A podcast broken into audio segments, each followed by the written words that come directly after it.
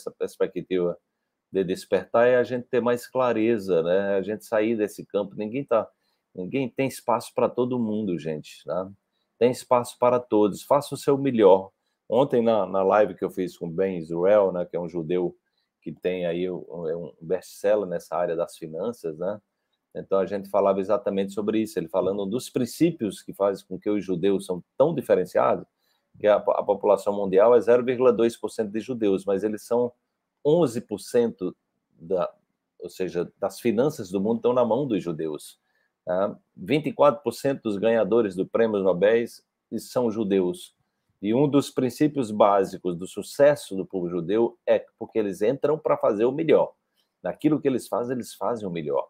Ele não fica no, no, na, na, medianidade, né? Não, eu, eu vou ser médio, vou ser mais ou menos. Não, ele entra para ser, para ser os melhores, entendeu? Então, isso nós, todo ser humano pode fazer isso. Você precisa ter atitude, você precisa se movimentar nesse sentido, né? Para sair da mediocridade, buscar conhecimento, buscar conhecer a história do seu país, a história do mundo e, sobretudo, a sua história, a história dos seus antepassados, da sua ancestralidade, é, e entender que o universo é muito abundante, é muito abundante.